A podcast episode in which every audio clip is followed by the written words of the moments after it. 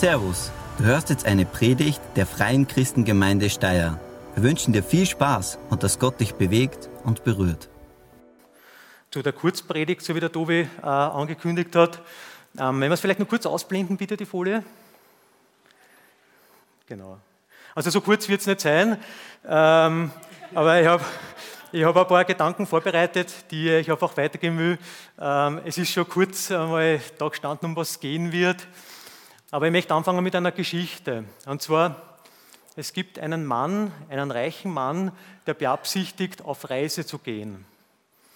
Und bevor er das tut, holt er drei von seinen Dienern zu sich. Dem ersten Diener gibt er fünf Zentner Silbergeld, wobei er Zentner in damaliger Währung im alten Israel etwa 50 Kilo waren, gell, dass man das einmal ähm, gehört hat. Dem zweiten Diener gibt er zwei Zentner Silbergeld und dem dritten gibt er einen Zentner Silbergeld. Nachdem er das verteilt hat, reist der Mann ab, begibt sich auf seine, auf seine Reise. Und die Diener gehen jetzt nun ganz verschieden mit diesem anvertrauten Vermögen um. Die beiden Erstgenannten, also der mit den fünf bzw. mit den zwei Zentner Silbergeld, setzen ein, wirtschaften damit, arbeiten damit und geben beziehungsweise erwirtschaften dann das Doppelte daraus, also auf vier beziehungsweise zehn Zentner insgesamt. Der dritte geht zum nächsten Acker, hebt ein Loch aus und legt den einen Zentner hinein, macht das Loch wieder zu. Der Mann kommt natürlich zurück von seiner Reise und er holt die Diener zu sich, seine Verwalter, und lässt sie berichten, was, er mit, was diese mit dem anvertrauten Vermögen sozusagen gemacht haben. Die beiden ersten berichten von ihrem Einsatz, so wie ich das jetzt schon vorweggenommen habe, und von der jeweiligen Verdoppelung von dem Geld. Und der Mann ist sehr erfreut. Also dieser reiche Mann, der weggegangen ist, dieser äh, Besitzer, lobt sie als tüchtige, als fleißige Diener, treue Diener und verspricht ihnen, dass das eine Auswirkung hat, eine Konsequenz, nämlich dass er ihnen noch mehr anvertrauen wird, noch mehr geben wird. Und er wird ein Freudenfest ausrichten, zur Feier, zur Ehre dieser beiden treuen Diener. Der dritte Diener, derjenige, der das vergraben hat, diesen Zentner, der wird getadelt, und zwar aufs Heftigste. Faul sei er gewesen, unzuverlässig. Und obwohl er das Wesen von seinem Herrn gekannt hat, hat er nichts aus dem Geld gemacht. Der Verwalter, beziehungsweise nicht der Verwalter, sondern der Besitzer, sagt ihm, es war gescheiter, du hättest es auf Bank gebracht, das Geld, weil dort jetzt wenigstens Zinsen abgeworfen. Aber nicht nur der Tadel war da, sondern am Ende hat er, der Besitzer, dem Verwalter, das eine abgenommen und demjenigen, der bereits zehn gehabt hat, weitergegeben. Und der eine, der was es nicht eingesetzt hat, ist ausgeschmissen worden, wie man auf gut Österreichisch sagt, ähm, als Taugenichts bezeichnet worden in einer Gegend, wo es nur Jammern und Zähneknirschen gibt. Ich habe jetzt ein Gleichnis zusammengefasst, das Jesus damals, wie er auf der Erde war, seinen Jüngern erklärt oder erzählt hat. Und Jesus hat damals ähm, Begebenheiten aus dem Alltag hergenommen, das, was den Menschen vertraut war, und hat seine Lehre seine Ideen, seine Gedanken in Gleichnisse verpackt. Warum hat er das gemacht? Einfach um den Menschen seine Worte näher zu bringen. Es war nicht immer ganz leicht, Jesus Gedanken zu folgen, seinen Ideen zu folgen und da hat er einfach was genommen, was, was alltäglich ist und somit haben die Leute es dann einfach auch besser verstehen können. Ihr könnt die gesamte Geschichte oder die Vollversion könnt ihr im Matthäus Evangelium Kapitel 25 nachlesen. Und wenn man sich jetzt dieses Gleichnis, diese Geschichte anhört, dann ist es im ersten Moment eigentlich recht eine harte Geschichte. Aber auch nur dann, wenn man es isoliert dastehen lässt. Weil ich denke nämlich, dass in Wahrheit mehr dahinter steckt. Denn diese Zentner Silbergeld, also diese 50, diese Vielfachen von diesen 50 Kilogramm, stehen eigentlich im übertragenen Sinne für Talente, für Gaben, für Ressourcen, für Fähigkeiten, die Gott uns zur Verfügung gestellt hat, die er, mit denen er uns ausgestattet hat. Und meine Kurzpredigt heute äh, wird die zentrale Frage beleuchten, was machen wir, was machst du Was mache ich aus den Fähigkeiten, aus den Gaben, aus den Talenten, die uns anvertraut wurden? Und jetzt, Judith, ist deine bitte einblenden, danke. Genau. Sind wir unbegabt? Sind wir unentdeckt, nämlich die Gaben in uns? Oder sind sie einfach ungenutzt? Und diese Frage ist natürlich zuerst an all diejenigen unter euch gerichtet, die Jesus bereits nachfolgen. Was heißt das, Jesus nachfolgen? Das bedeutet, ich habe einfach mein Leben Jesus gegeben. Ich habe meine Werte, meine Ideale, meine Gedanken Jesus unterstellt. Ich habe gesagt, okay, Herr, was willst du in meinem Leben, äh, dass ich tue? Und das hat für mich die oberste Priorität. In Wahrheit glaube ich, ist es aber so, dass jeder Mensch, nein, ich weiß nicht, ich, ich glaube nicht, ich weiß es, dass jeder Mensch begabt ist. Jeder Mensch hat vom Gott Ressourcen äh, bekommen und jeder Mensch möchte es ja an, an den Tag legen praktisch. Also in sein Umfeld, beruflich, privat, familiär, möchte er seine Gaben einsetzen, seine Fähigkeiten einsetzen. Pascal Lama, der Missionar, von dem ich euch zuerst erzählt habe, hat in seinem Buch Being Carved in this Image, habe ich das schon erklärt zuerst, also nach seinem Ebenbild geschnitzt, was um Jüngerschaft geht, ähm, einige gute Gedanken auch zu diesem Thema gebracht und mir das sehr inspiriert mich das sehr inspiriert. Und ich habe mir gedacht, okay, ich möchte halt euch einfach auch gewissermaßen was weitergeben von diesen Gedanken. Und auch vier Schlüssel oder vier Punkte, darum ist dieser Schlüssel hier mit dem Talentanhänger, weil ich einfach glaube, dass sie sehr hilfreich bei der Entdeckung, bei der Entwicklung oder bei der Anwendung unserer Gaben sein kann. Aber bevor ich zu diesen vier Schlüsseln komme, äh, die erste wichtige zentrale Feststellung. Gott ist der Eigentümer, der Mensch der Verwalter. Ich sage das nochmal, Gott ist der Eigentümer, der Mensch der Verwalter. So wie in dem Gleichnis, das ich euch eingangs erklärt habe, das ich wiederholt habe, zusammengefasst habe, ähm, ist so, dass Gott oder dass diese Dinge, diese Eigenschaften 1, 2 und 5, wie wir es äh, bei den drei Dienern gehabt haben, uns lediglich anvertraut worden sind. Er hat das Eigentum nicht abgegeben, er hat nicht gesagt, ich schenke dir das jetzt, sondern er hat es ihnen zur Verwaltung angegeben. Gott ist in Kontrolle über allem, er gibt uns und er nimmt. Und wenn wir das einmal verstanden haben, dann macht es die Sache für uns insgesamt leichter, weil es einen Druck von uns nehmen kann. Stichwort Leistungsgesellschaft. Es gibt im Jakobusbrief einen Vers, und zwar im ersten Kapitel, da steht, jede gute Gabe und jedes vollkommene Geschenk kommt von oben, vom Vater der Gestirne, bei dem es keine Veränderung und keine Verfinsterung gibt. Und die Gaben und Talente, die wir haben, aber nicht nur das, sondern auch die Ressourcen wie unser Bankkonto, unser, unsere vier Wände, unser Dach über dem Kopf, Freunde, Familie, sind sein Geschenk an uns.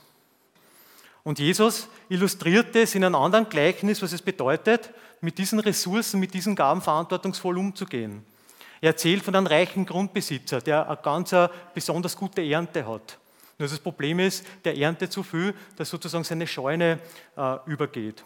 Und er denkt sich, was mache ich jetzt? Ich kann das nicht draußen irgendwo lagern lassen, weil da wird es kaputt.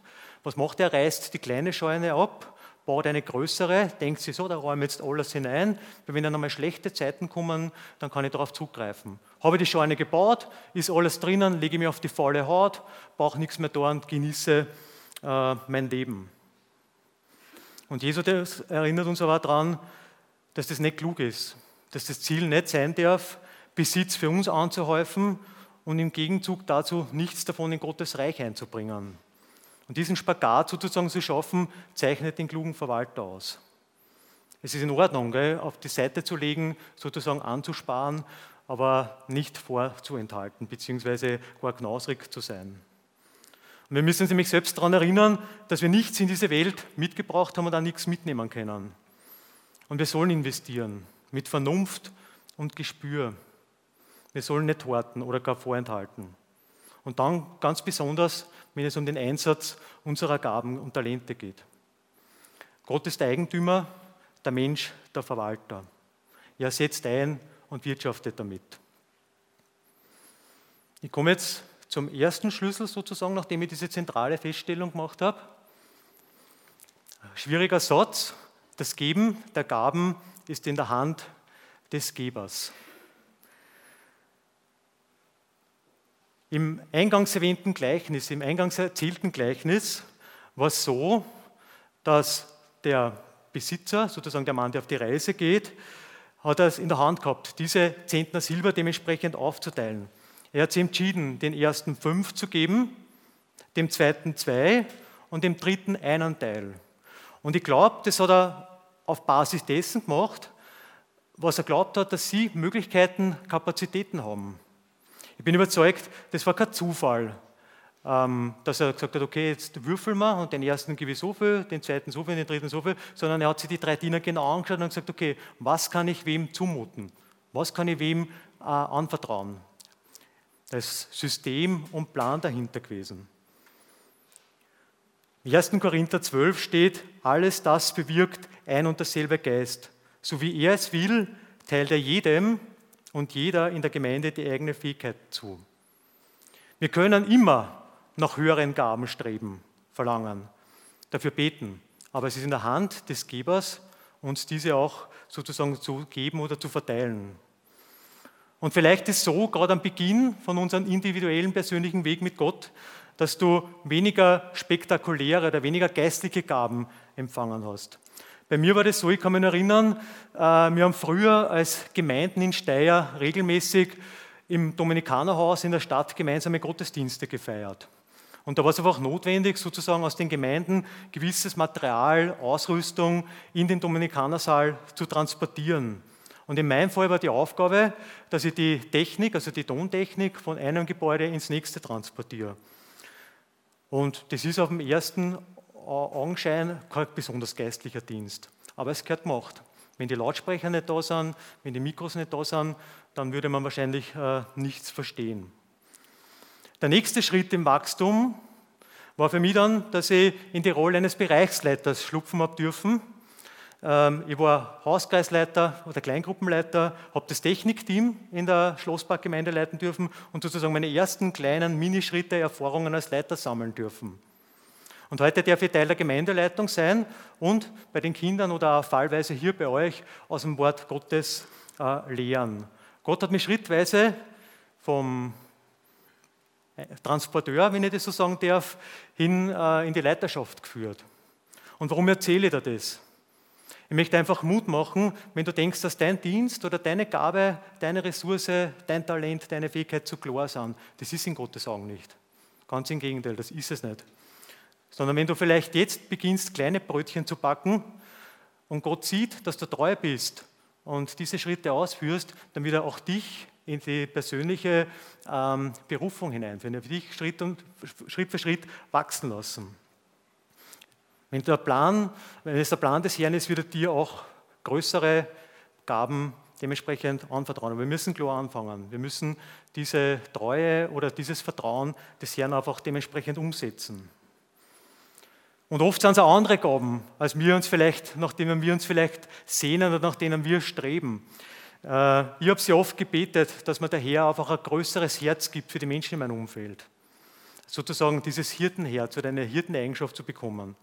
Und das habe ich bis dato noch nicht wirklich empfangen. Ich habe andere Gaben vom Herrn bekommen, ähm, aber auch da steht in der Bibel, dass nicht alle Apostel sind, nicht alle sind Lehrer, nicht alle können Wunder tun, in Sprachen reden oder diese Sprachen auslegen, prophetische Wörter sprechen. Alle Gaben in dieser Person, in einer Person zu vereinen, geht nicht. Das geht nicht. Jeder hat Gaben bekommen, weil das Gaben oder das Geben der Gaben ist in der Hand des Gebers. Der zweite Punkt, wir neigen dazu, dass wir uns vergleichen. Und das ist aber nicht die Frage. Wie viel oder wie gut diese Gaben sind, das ist nicht die Frage. Die drei Diener, wie ich zuerst gesagt habe, haben ihre Fähigkeiten, ihre Talente, ihre Ressourcen anhand ihrer Kapazitäten bekommen, anhand ihrer Fähigkeiten.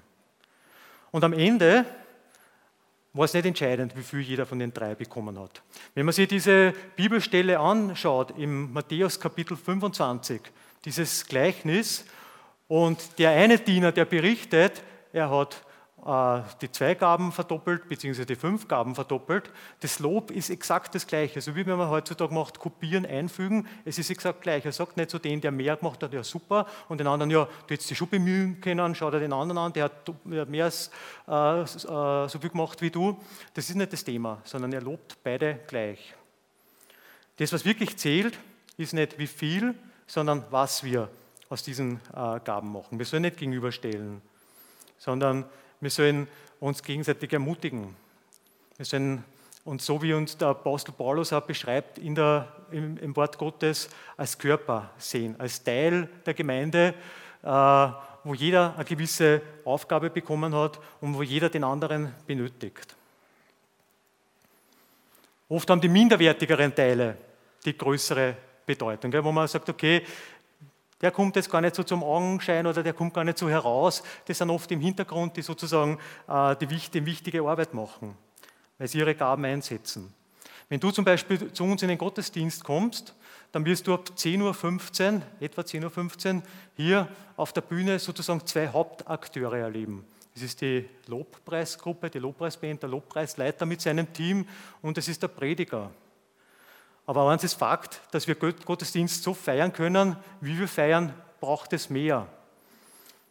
Den ersten sozusagen Live-Kontakt mit der Gemeinde stellt einer unserer Mitarbeiter vom Begrüßungsteam her. Und der erste Kontakt, wenn du zu uns hereinkommst, soll entscheidend sein, dass du dich bei uns wohlfühlst. Wir wollen Gott erleben, wir wollen sehen, wie er wirkt, wie er Menschen verändert wie Menschen gesund werden, wie Beziehungen hergestellt werden, wie Heilung passiert. Und wenn du ein persönliches Anliegen in diese Richtung hast, dann gibt es in unserer Mitte Menschen, die haben eine äh, Gabe für Gebet, die haben ein Herz für Gebet. Und diese Menschen sind bereit, dieses Anliegen, dein Anliegen auch vor Gott zu bringen. Und würde es nicht eine Gruppe von treuen Mitarbeitern, ich schaue jetzt bewusst ganz nach hinten geben, die technikaffin sind, die diese ganzen Regler, äh, Schrauben und so weiter verstehen, zu bedienen und gut zu bedienen, danke für euren Dienst, dann würdet ihr mich jetzt nicht verstehen. Oder ihr konntet zwar spätestens am Dienstag nicht das Video im Internet anschauen von dieser Predigt. Und ich könnte jetzt noch viel mehr Beispiele bringen. Aber ich glaube, ihr habt es verstanden um was das geht. Und wir sollen uns nicht fragen, wie viel oder wie gut deine Gabe, dein Talent wert ist, sondern wir sollen uns gegenseitig ermutigen, stärken und auch bestätigen.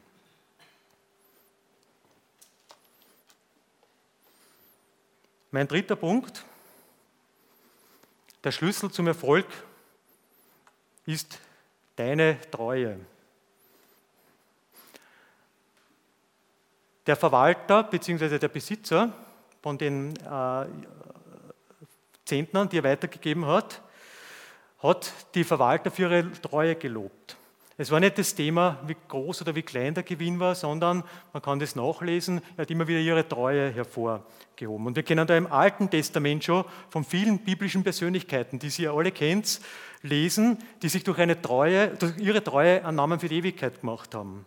Abraham zum Beispiel der vielen von uns als Stammvater Israels ein Begriff ist, den hat Gott auf eine ganz massive Probe gestellt. Nämlich, er hat gesagt, opfere mir deinen Sohn, Isaac.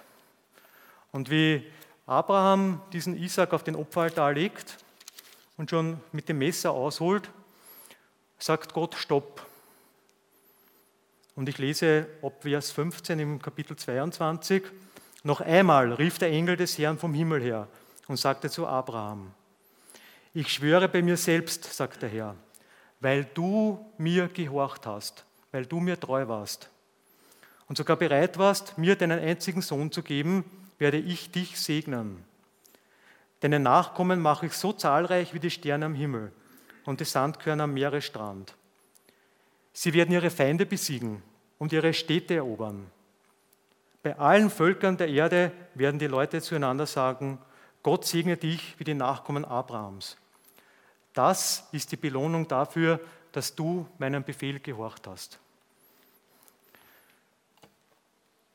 Also ich glaube, eine größere Berufung oder einen größeren Segen, als Stammvater zu gelten, äh, zu bekommen wie der Abraham aufgrund seiner Treue, kann ich mir jetzt im Moment gar nicht vorstellen. Ein anderer, Josef, der Sohn Jakobs, der Gott bedienungslos treu war und der auch vielen menschlichen Versuchungen widerstanden ist. Ich sage das Stichwort die Frau von Potiphar, die ihn da in Versuchung führen wollte, hat eine Rolle bekommen, nachdem Gott gesehen hat, wie treu er ist. Er wurde neben dem Pharao die zweitwichtigste Person in Ägypten. Und in unserem Gleichnis, anfangs mit den drei äh, Männern, die die Zentner Silbergeld sozusagen zu verwalten hatten, war er einfach größere Verantwortung zu bekommen. Und ich bin der Überzeugung, dass wenn wir im Kleinen treu sind, Talente, Gaben und Fähigkeiten einsetzen, zu seiner Ehre wird uns segnen mit größerer Verantwortung und größeren Aufgaben. Mein vierter Punkt. Investiere und erlebe Wachstum. Der Besitzer wollte nicht nur, dass seine Diener, seine Verwalter, die Zentner sozusagen das Anvertraute äh, verwalten, sondern einsetzen. Er hat bewusst den Gedanken dabei gehabt, okay, ich möchte sehen, wie sie das investieren. Und er war glücklich, als er gehört hat, dass der aus den fünf zehn gemacht hat, aus den zwei vier. Und derjenige, er hat das dann nicht gesagt nachher, derjenige, der nur ein Talent gehabt hat, war besser gewesen, er hätte es zur Bank gebracht, weil dort jetzt endlich Zinsen ergeben. Aber der Diener hat nichts gemacht daraus, aus diesem, aus diesem Talent. Aus welchem Motiv? Vielleicht hat er Angst gehabt vor den Eigentümern, weil er sich gedacht hat, das ist ein böser, hinterhältiger, gemeiner Mann. Bevor ich nur irgendwie ein bisschen Risiko eingehe, gehe ich auf die Nummer sicher, vergrab's. Da kann nichts passieren. Das ist stabil, das bleibt schön unter der Erde. Und wenn ich es irgendwann wieder mal brauche, hole ich es heraus. Aber was hat der Besitzer gesagt zu dem einen Mann, der ihm gesagt hat, er hat es nicht eingesetzt. Er hat nicht gesagt, gib es mir zurück, ich, geb, ich, ich will das für mich haben, sondern er hat gesagt, gib es weiter an denjenigen, der zehn Talente hat. Wäre er egoistisch, eigensinnig, dann hätte er es an sich genommen. Und Gott möchte, dass wir Verantwortung für unser Wachstum übernehmen. Ich glaube, es war besser gewesen, er hätte dieses Talent eingesetzt er hätte es verloren beim Einsatz, als dass er aus diesem Talent nichts gemacht hat. Weil dann hätte der Besitzer sozusagen gesehen, okay, er setzt ein, er probiert, aber er ist gescheitert, als nichts äh, zu machen. Ich habe jetzt gesagt, ich darf im Kigo auch dienen und mein Weg mit Jesus hat 2004 begonnen und ich bin circa drei Jahre später von meiner damaligen Gemeinde, Schlossparkgemeinde, angefragt worden, ob ich mir vorstellen kann, Kindergottesdienst, damals hat es noch Sonntagsschule, äh, zu leiten. Und mein erster Gedanke damals war, nur über meine Leiche. Ich habe durch meine berufliche Tätigkeit durchaus Erfahrung im Lehren äh, gehabt, aber Kinder zu unterrichten aus der Bibel, wo ich damals selber noch sozusagen ein Babychrist war, das war für mich unvorstellbar. Jahre später, dann hier in dieser Gemeinde, da haben wir unsere Gottesdienste noch in der Damberggasse gefeiert, ist wieder die Silvia auf mich zugekommen und hat gesagt, okay, kannst du dir vorstellen, bei den Kindern im Kindergottesdienst mitzuarbeiten? Und in der Zwischenzeit bin ich persönlich, geistlich im Glauben gewachsen. Ich bin selbst bereits Vater gewesen und habe gewusst, okay, jetzt ist der Zeitpunkt. Jetzt muss ich, wie man so gut sagt, die Hosen lassen. Gell? Ich muss investieren ich muss investieren, um weiter persönliches Wachstum zu erleben. Ich muss investieren, um Wachstum äh, zu erleben.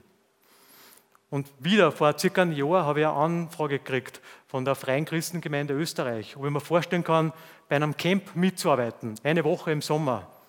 Und ihr könnt euch vorstellen, der Gedanke war ähnlich. Der erste Gedanke war ähnlich, wie die Anfrage gekommen ist. Eine Woche mit einer Gruppe von Jungs im Alter zwischen 8 und 13 im Zimmer zu sein untertags zu animieren und am Abend dann wieder zu beruhigen. Das, wo ich gerne um 9 Uhr am Abend schon schlafen gehe.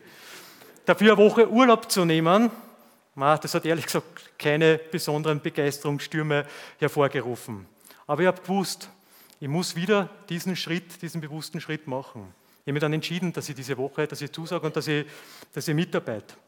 Und ich wurde in dem Dienst derart beschenkt, dass ich jetzt noch ganz laut kriege, wenn ich daran denke. Ich habe erleben dürfen, mit was für ein Selbstverständnis die Kinder sich Großes von Gott erwarten, mit welcher Erwartungshaltung die zu, sie zu dieser Woche kommen.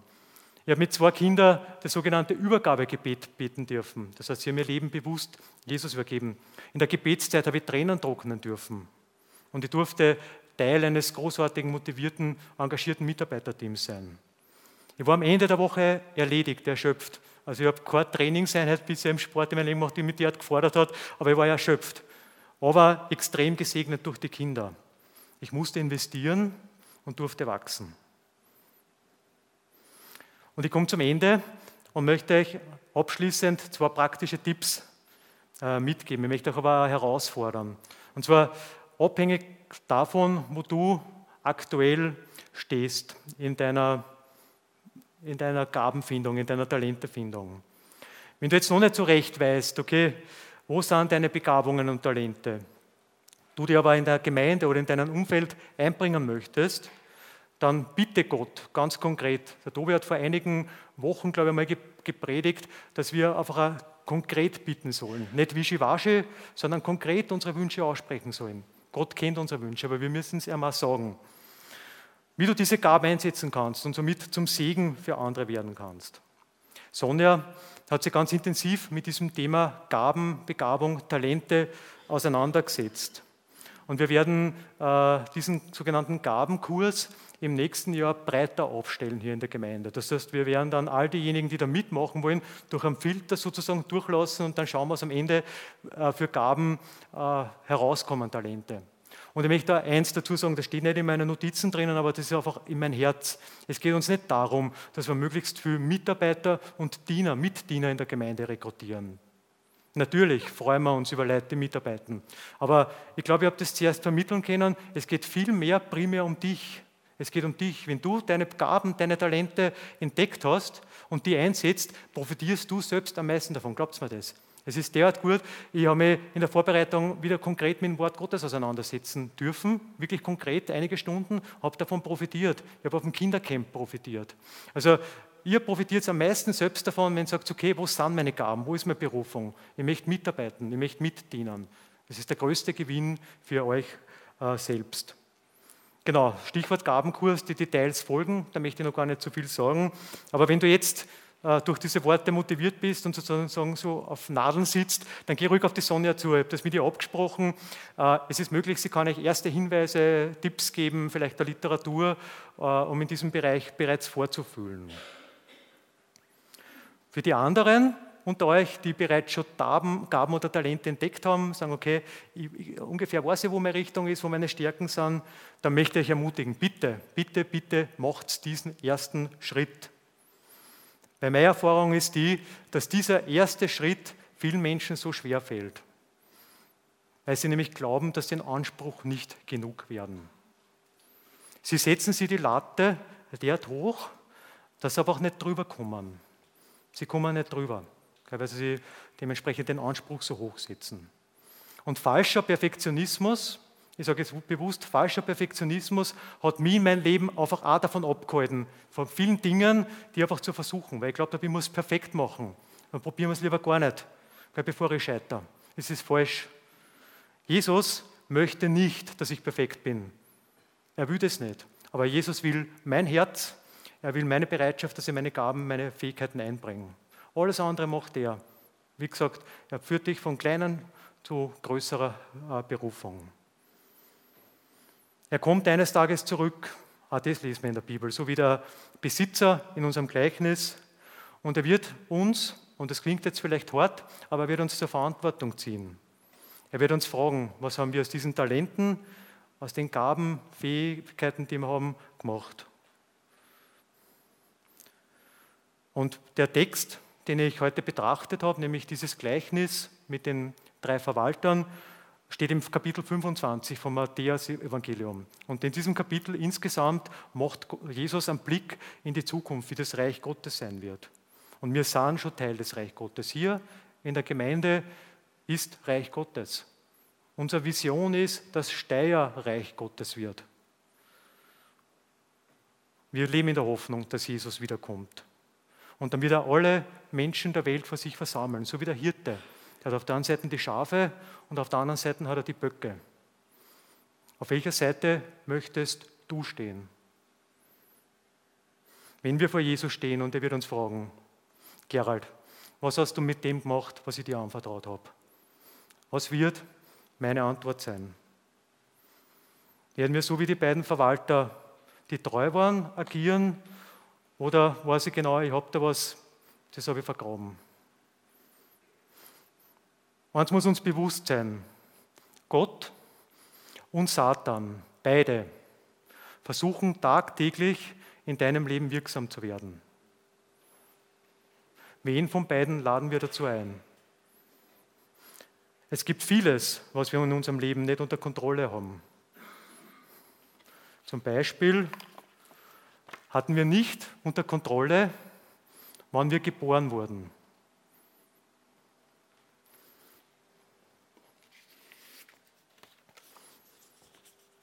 Wir haben auch nicht unter Kontrolle oder in Kontrolle, wann wir sterben werden. Aber zwischen dem B und dem D liegt ein weiterer Buchstabe, das C, Choice, auf Deutsch Wahl.